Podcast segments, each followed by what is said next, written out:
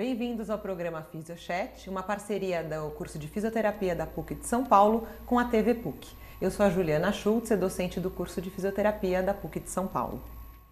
Olá, meu nome é Rodrigo Andrade, eu sou fisioterapeuta, docente do curso de fisioterapia da PUC de São Paulo e hoje nós estamos com uma convidada da nossa casa, também é docente do curso de fisioterapia da PUC de São Paulo. Ela é fisioterapeuta educadora física e doutora e mestre em Ciências da Reabilitação pela Universidade de São Paulo, professora Renata Escórcio. Seja bem-vinda. É, hoje o tema é, é distrofias musculares, né? Então explica um pouco para nós o que são essas distrofias, né? Sim, obrigada pelo convite. Agradeço muito também a oportunidade de estar aqui falando sobre as distrofias. Bom, as distrofias musculares, elas são um grupo é, pertencentes às doenças neuromusculares que são geneticamente determinadas. Né? Então, elas se diferenciam pela herança, pela idade do início dos sintomas e também pela musculatura afetada. E, e, tem alguma causa, Renata, da, da distrofia? Você falou que pode ser genética? Sim, elas são genéticas. Nem sempre, toda, toda doença genética é hereditária. No caso das distrofias, nem sempre, não necessariamente. Né? É, cerca de um terço das distrofias são de casos de mutações novas, né? não Sim. são herdadas. Então, são mutações novas que acontecem. Então, nós que não temos nenhum caso, eu mesma não tenho nenhum caso na minha família, eu posso ter um filho com distrofia se tiver uma mutação nova. Né? E, e não se sabe a causa dessas mutações? Não tem alguma. É, não, não, não tem uma causa específica até então. E daí você fala distrofias, porque tem vários tipos de Sim, gravidades? tem vários como... tipos, tem muitas distrofias, né, que elas são determinadas de acordo com a herança. Então elas podem ser recessivas, se for uma distrofia ligada ao cromossomo X, né, como o caso da distrofia muscular de Duchenne e de Becker. Elas podem ser autonômicas recessivas, quando tem que ter uma mutação é, do pai e uma mutação da mãe, né, como o caso da distrofia muscular de cinturas. E elas podem ser também autossômicas dominante, aí somente um gene mutado favorece é, a distrofia, como é o caso da distrofia miotônica ou chamada de Steinert, e também a face escapulomeral. Muito interessante. E a mais comum é a de Duchenne certo? Dessas, de todas essas é, distrofias é, musculares. Sim. E, e, essa foi a sua, a sua, as suas perguntas, tanto no mestrado quanto no doutorado. Como que a físio, a físio ela vai entrar na, na, nessas, nessas distrofias? Desde a, das escalas, explica um pouco para a gente como foi o seu trabalho. Sim. Então, a distrofia muscular de Duchenne é a mais frequente e é a mais grave das distrofias. Então, ela acomete um em cada 3.500 meninos nascidos vivos. Por que meninos? Porque ela tem herança recessiva. Uhum. Então, a mãe é portadora, o gene Sim. defeituoso está no cromossomo X, né, mais precisamente no, na, localizado no XP21, né, que tem uma sequência genética.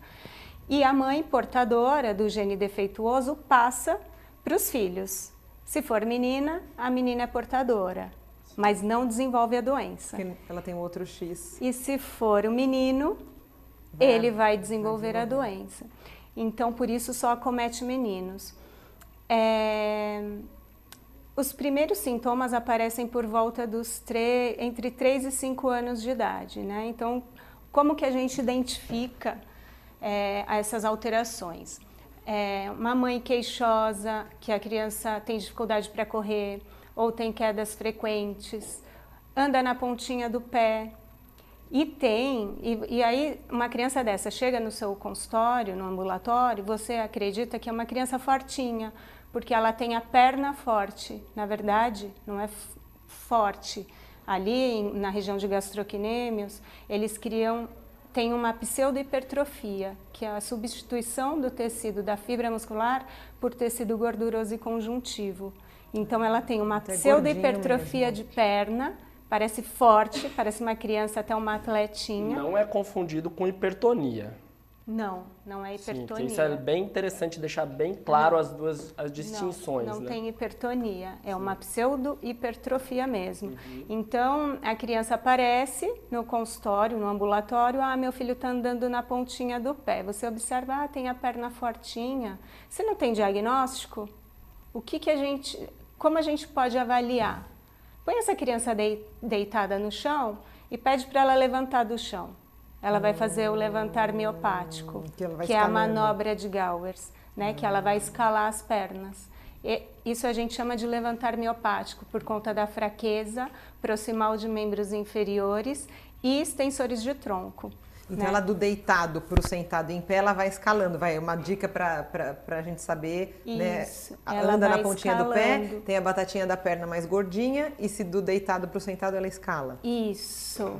Coloca deitado, porque eu já tive vários casos de mães que procuram porque a criança anda na, Na pontinha do do pé. E a gente avalia, não tem encurtamento, não tem nada. Tem muita criança pequena, com 3, 4 anos, que anda na pontinha do pé para chamar atenção. É. Não necessariamente É. tem alguma patologia. Os ortopedistas não conseguem identificar e mandam para gente Sim. vai fazer fisioterapia. Tirar dúvida, criança não tem diagnóstico, põe ela deitada e pede, levanta do chão. E observe como ela levanta. Se ela fizer esse levantar miopático, que é de escalar os membros inferiores, né? Então ela passa para o urso e vai escalando as pernas até passar para o em pé. Né? O urso é de Esse- quatro, ela vai é, ficar, de- ela vai ficar para quatro isso, apoios de e vai quatro escalar. apoios e vai escalar. Tá. Né? Eles não confundem essa marcha na ponta do pé com, com disfunções sensoriais, dos autismos. Isso é muito difícil ser confundido. É muito difícil, Muito difícil. porque É só Os motor, diagnósticos né? são bem é só um diferentes. acometimento é, é, motor mesmo. Isso. A fraqueza não é só em Duchenne. Em qualquer, patolo qualquer distrofia, mesmo acometendo adulto, quando você coloca deitado, ele vai fazer o levantar miopático Entendi. por conta da fraqueza, que é a manobra de Gowers. E, e- e isso estava na sua, no- na sua pergunta do seu trabalho? Isso Como estava. foi? Então, é, é como que a gente de- é, faz avaliação da evolução natural da doença, né? Então a gente faz por meio da avaliação funcional, das habilidades funcionais, das habilidades motoras, né? Então, posso quantificar força com dinamômetro? Posso, né? Posso quantificar pela escala MRC, que é mais utilizada, é uma escala classificatória? Posso, mas ela não me reflete as habilidades funcionais. Então, uma escala muito utilizada para estadiamento das distrofias é a escala de Vignos, é a escala mais antiga. Só que a escala de Vignos é uma escala também classificatória. Então, ela tem um score de 0 a 10, onde de 0 a 6 a criança ainda é deambulante. De 7 a 9 é uma criança já cadeirante. E 10 é uma criança que já está acamada, um paciente. Então, é uma escala de estadiamento mais classificatória que não me Não a reflete as habilidades funcionais. Se essa criança está piorando para levantar do chão, piorando na manobra de Gowers, né, no levantar miopático, se ela está piorando para sentar, porque eles apresentam compensa- compensações para levantar da cadeira também, compensações na marcha, compensações para subir e descer escadas. Entendi. Então, Ele não classificaria as compensações, só se consegue ou não executar Sim, a função. Exatamente. Então, por conta disso, nós desenvolvemos a FES-DMD, que é uma escala que avalia as funções. Né? Então, é uma escala que tem quatro domínios e é, avalia a marcha, sentar e levantar da cadeira, o sentar e levantar do solo e subir e descer escadas. É, então, para a gente conseguir elaborar e construir a escala, a gente teve que caracterizar, por exemplo, a manobra de Gowers, a gente teve que caracterizar é, como as crianças sem a patologia levantavam sim. do chão, porque Pra não um tinha padrão até de então um normalidade, padrão de né? normalidade, porque até então não tinha nada descrito na literatura. Então nós avaliamos muitas crianças sem a patologia e descrevemos um padrão de normalidade para a atividade. Vocês foram fazendo cinemática, foram filmando elas? Por filme. Por filme? Isso. Interessante. E daí a gente descreveu né, essa, a, essa caracterização do padrão de normalidade e a partir daí a gente começou a elaborar a escala para a criança. Essa escala foi especificamente desenvolvida para a distrofia muscular de Duchenne. Tá. E, aí nós elaboramos a FES DMD. E vocês fizeram para cada um dos domínios essa, essa quatro esse trabalho? Domínios. São ah, quatro o padrão escalas. de normalidade. Isso. Tanto de marcha, de sentar e levantar, para todas elas. Um baita de um trabalho. Sim. Né? Quanto tempo demorou para vocês fazerem isso? O mestrado foi muito longo, uns 4, 5 anos. É, porque Demorou foi- porque foi um trabalhão. Sim. E depois no doutorado, como foi segmento, no doutorado nós testamos a, a responsabilidade da escala desses Entendi. domínios. Então, é, é, o domínio, a manobra de Gowers, como eu disse, né, o levantar do solo, então ela é indicada para utilizar a cada seis meses. É onde ela apresenta uma alta responsividade. O que é isso? Né? Responsividade é uma medida estatística para que avalia a sensibilidade daquele instrumento de detectar alteração. Certo. Né? Então, é, Ah, meu filho piorou, então eu faço essa avaliação, daqui seis meses eu repito Você vai para ter- poder ter esse parâmetro. Isso, porque em se- ela já mostra com três meses. Tá. Deu é, moderada responsivi- responsividade, mas com seis meses É o ideal. é o ideal. E daí isso acaba direcionando. Porque assim, e tem diferença, por exemplo, ah, uma criança ela piora mais no padrão da manobra do que na marcha, para você direcionar a terapia? Sim. Ou elas seguem um padrão parecido de, de pior ao longo do tempo? Sim, todas as esca... todos os domínios, na verdade, eles é, são indicados para utilizar a cada seis meses, é onde apresentou alta responsividade. Tá. Né? E a partir daí a gente pode fazer o acompanhamento e ditar a terapêutica. É, né? direciona muito melhor, Sim, né, o- sim, a terapia. sim, sim. Mas tem um padrão, Renata, de, de evolução dessa doença ou varia de criança para criança? Ou elas, eles têm, as perdas vão acontecendo parecidas? Sim, são parecidas. São? São, são.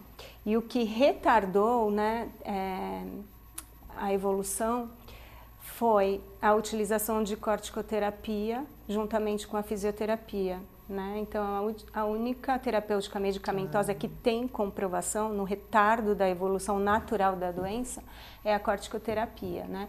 Então, e juntamente com a fisioterapia, porque a fisioterapia atua para controlar as deformidades torácicas, porque sabe-se que 39% dessas crianças ainda deambulantes eh, evoluem com uma escoliose, super importante. E, e a maior complicação é motora ou também tem complicações respiratórias? Como que Tanto motoras quanto respiratórias, cardiopulmonares, ah, na verdade. depende da evolução da doença ou já tem mais ou menos na você tem uma ideia assim Sim. quando que isso vai aparecendo? Sim. é, na década de 80, isso era mais precoce, porque ainda a gente não tinha tantos estudos com corticoterapia e com fisioterapia, né? E, e essas crianças iam para a cadeira de rodas por volta dos 8 anos, 9 anos de idade. Bem nova. É, hoje, já com 12, né, a gente já conseguiu segurar aí um pouco. Com- no início da adolescência, eles ainda são deambulantes, estão passando aí na transição né, da, de não deambulante para cadeirante. Então, com 12, 13 anos. E, e a utilização da ventilação não invasiva para a parte cardiopulmonar, né? Mais ou Também. menos nessa fase que ele vai ficando cadeirante, também vão aparecendo as É, não tem uma idade, tem. vai depender, né? Porque eles têm um comprometimento de toda a musculatura, né? Musculatura respiratória Sim. também é muito comprometida, tanto os músculos inspiratórios quanto os músculos expiratórios. É, Sabe-se que, os que os músculos expiratórios, os abdominais, eles são comprometidos mais cedo do que os músculos inspiratórios, ou seja, eles têm uma dificuldade para tosse. De- é, Por isso, eles fazem infecção de repetição, infecção pulmonar de repetição. Mas é diferente do paciente que tem uma doença de parênquima pulmonar, por exemplo, um processo pneumônico afeta o parênquima, né? E a alteração primária é a hipóxia. Isso a gente trata com oxigenoterapia. A gente pode tratar com oxigenoterapia. E no paciente com distrofia, ele não tem alteração de parênquima. Por conta da fraqueza muscular respiratória, ele tem uma hipoventilação e a alteração primária é a hipercapnia. Então, são pacientes que relatam para gente dor de cabeça matinal, ele acorda e, e, e, refere a dor de cabeça diária, né, matinal, tontura matinal por conta dessa hipercapnia, porque à noite eles hipoventilam mais ainda. Sim. Né? É, para quem não sabe, para quem os telespectadores que não são da área, fala mais, o que, que é essa hipercapnia, Renata? Explica é para eles. Eles diminuem a frequência respiratória, né? A hipoventilação é Sim. é isso. Ele então, diminui então, esse, a frequência respiratória, menos, né? funcionam menos. Eles têm uma diminuição da complacência pulmonar, da expansibilidade pulmonar e, consequentemente, eles acumulam CO2. Tá. Essa, isso é a hipercapnia. Por isso a dor de cabeça. Por isso a dor de cabeça matinal, tontura, irritabilidade, né?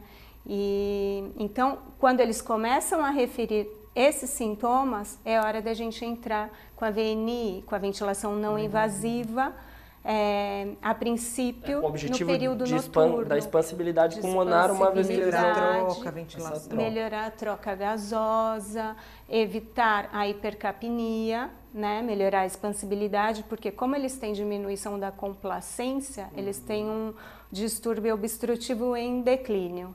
Né? E ainda associada à alteração torácica, como a maioria tem escoliose, né? isso é, predispõe a infecções pulmonares. E é associado à dificuldade para tosse, né? então ele não expande bem, ele não tosse, uma tosse super fraca, porque ele não tem musculatura suficiente para fazer a força da tosse, então eles, eles começam a acumular secreção. Né, e fazem pneumonia de repetição, fazem atelectasia. Então, a ventilação, a gente entra é, hoje com a ventilação não invasiva é, precoce, né? Uma forma é, de prevenção, é isso? Uma forma de prevenção e de protelar as complicações Sim, cardiopulmonares. Uma vez que, que já é sabido o que vai acontecer, vocês têm, têm agido é, mais precocemente. Isso. De, inicialmente, a gente, inicia, é, a gente começa a, ve, a, ventilação não invasiva no período noturno, né? Aí ele fica com a VNI, com CPAP, CPAP. ou BIPAP, somente no período noturno. E depois, se ele tiver algum processo gripal, aí utiliza ah, durante ah, tá. o dia. Que né? tem uma chance maior de infectar. Né? Isso, e, ou conforme a doença for evoluindo. E é tranquilo assim? Eles aderem bem ao tratamento porque são crianças, adolescentes, porque para quem máscara, é, para quem não conhece aquela máscara para dormir, Sim. né? Então é a VNI é feita com uma interface, com uma máscara e aí a gente vai adaptar no que o paciente prefere. Tem alguns modelos de interfaces. Tem a máscara facial, né, aquela que pega nariz e boca. Tudo, né? Tem a máscara nasal, que, é que fica só no nariz. E tem aquela tipo pillow, que é como um catéter, que introduz na narina, na narina. Isso. E fixa na narina e Mas é a mesma pressão que consegue é mandar pressão, independente do tipo a de A mesma máscara. pressão. Mas aí a gente tem que observar qual é a preferência. Mas eles aderem bem? Como aderem funciona? bem, é. né? E associado a isso, a gente tem a fisioterapia respiratória, né? Que a gente faz no consultório e a gente orienta também a mãe ou o cuidador direto. Né? A gente tem técnicas para otimizar a insuflação, né? E como forma de prevenção, tanto da musculatura inspiratória e a gente tem técnica também para auxiliar a musculatura expiratória, ou tá. seja, no auxílio à tosse. Né? Então, tem uma técnica que não é conhecida assim, na prática clínica comum, que é a técnica de air stacking, né? que é o empilhamento de ar. Então, a gente, utiliza, a gente faz essa técnica com um ressuscitador manual que seria o ambu, ambu. e uma interface com uma máscara. Né? Então, você pede para o paciente inspirar, ele inspira e você ambusa, faz uma insuflação. Inspira de novo, outra insuflação. Inspira de novo, outra insuflação, até atingir prática, quase que 80% da capacidade pulmonar total. E aí ele está hiperinsuflado e aí a gente auxilia a tosse, a musculatura respiratória, ou com a prensa abdominal, né, ou com a prensa torácica, né? E aí é uma forma de, preven de prevenção, né, para ele não acumular secreção. Melhorar essa expansibilidade. Melhorar a expansibilidade, isso a gente realiza diariamente. Né? Quer dizer, fisioterapia na vida desses pacientes Essencial. não existe sem, né? Isso. É, Qual é a frequência? Diária. Diária A mesmo. frequência é diária. E a fisioterapia motora também é bem peculiar nessas patologias, né? É, como eles evoluem, o curso da doença é a fraqueza muscular progressiva, é, então a gente pode tratar com fortalecimento? Não se deve. É. é diferente de outras patologias, né? De uma atrofia por desuso, por exemplo. Então, não se ainda é muito controverso o tratamento, mas tem estudos que dizem que é, é, o exercício resistido e com carga acelera esse processo distrófico. Né? Porque Por eles têm tão, ausência de uma no... proteína é, que né? se chama distrofina. Né? É, e essa distrofina está presente na fibra muscular. Então, quanto mais você solicita contração, esse pouco que ele ainda tem, vai ele vai usado. perdendo, né? É. Então você acelera o processo distrófico, né? Então o que é e tem estudos recentes que que dizem que você pode utilizar exercício de baixa intensidade e trabalhar força na função, né? Sim nas atividades diárias, na função, pode trabalhar o equilíbrio, né? É, e... Porque você vai trabalhar outro tipo de fibra muscular desse, desse indivíduo também, fazendo mais função, equilíbrio, não só... Sim, não resistido... Não um treino de força não, específico, não, né? Mas colocar... Sim, ele vai ter é que usar para fazer a função, né? Vai ele vai que... usar para é. fazer a função, mas o que é aconselhado que esse músculo ou que esse músculo não entre em fadiga, Sim. né? E, e ele tem uma facilidade para entrar, né? Ele tem uma facilidade para entrar. Renata, fazendo um panorama de tudo então que a gente está conversando, é, para a pessoa que quer trabalhar com esse tipo de paciente ou mais especificamente é, neuro, né? É, você aconselha então essas essas avaliações a cada seis meses com, com questionário, já que é validado, uma vez para ele ter um parâmetro da evolução da doença, e para daí ele conseguir trilhar mesmo os objetivos e como ele vai, vai fazer é, esse tratamento desse paciente? Seria é, é, mais ou menos essa direção?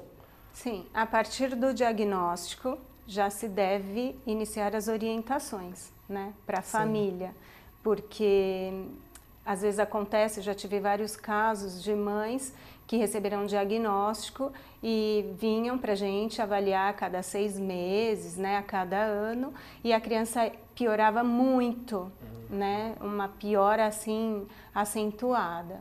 E aí essa mãe relatava, ah, mas é que a minha casa é, tem dois pisos e tem escada. Então ele tem que subir essa escada muitas vezes ao dia. Um esforço né? muito grande Então isso, isso, é muito é, exige muito essa, da é. musculatura é. de membro inferior que ele mais perde, né? Que ele perde mais rapidamente. Predomina em membro inferior? De, de... Não, não. É, é um predomínio. O comprometimento é simétrico. Começa por músculos extensores de tronco e membros inferiores. É proximal. Ah, tá. Então é de proximal para distal, distal. Tá. né? Então, acomete cintura pélvica e, de, e depois cintura escapular.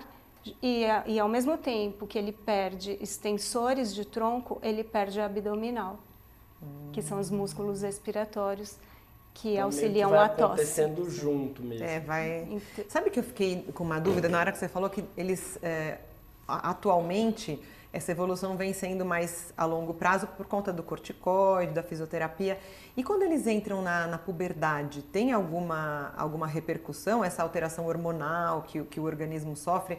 na distrofia ou não? É tranquilo? É, não Vocês não têm muitos casos ainda? É, não temos casos. É, porque também, quando ele entra, ele já está naquela transição mais... para a cadeira de roda. Tá. Né? É. Então, não. A gente tem uma pergunta, na verdade temos duas. Uma delas eu acho que até já foi é, questionada. Tenho, eu acho que a segunda pergunta é bem interessante e daí a gente, se você puder responder dos telespectadores. Tá, joia. Meu nome é Nathalie, eu sou ex-aluna da PUC e eu queria saber se já dá para saber que se a criança tem distrofia na hora do parto. Sim, já é feito hoje o aconselhamento genético se essa mãe tiver casos na família. Ah, né? tá. Agora, de mutações novas, ainda é muito recente. Tem um estudo recente que foi publicado, o autor é o Sputnik do Canadá. Ele descobriu, ele faz, ele estuda muito células satélites, né, células tronco, e ele descobriu que é, já é possível detectar a ausência de distrofina na vida intrauterina. Vamos para a segunda pergunta. Tem mais uma. Meu nome é César. Eu gostaria de saber se distrofia tem cura. A distrofia não tem cura, né? O que conseguiu, como eu disse, retardar a evolução natural da doença foi a utilização, o que tem de comprovado cientificamente, né? A utilização de, da corticoterapia com a prednisona e o deflazacort, juntamente com a fisioterapia. Mais cura. É. A cura não tem. Que tem se conseguido, então é estender tem. um pouco mais Sim. a qualidade de vida desses Sim. desses pacientes. Aumentar a sobrevida, né? Porque na década de 80, esses pacientes viviam até 14, 15 anos. Hoje, a expectativa de vida é até segunda, terceira década por conta disso, da utilização. E eles conseguem uma vida assim, estudar, eles têm, têm uma sim, estrutura sim, toda para isso? É, né? Poucos, é, cerca de 20% têm o cognitivo afetado. Tá. Né? Então, é a minoria deles. Mas a gente tem casos de, de jovens que foram à universidade, estudavam, mesmo com as suas dificuldades. Né? Renata, parabéns pelo seu trabalho. Acho que muito inovador aí, toda essa pesquisa e o seu envolvimento com esse tipo de paciente, que eu acredito ser um desafio. Obrigada, Renata, pela Obrigada, presença. Obrigada, eu que agradeço. Foi um prazer. E nosso programa chega ao fim. Acompanhem a nossa página nas redes sociais e até o próximo programa.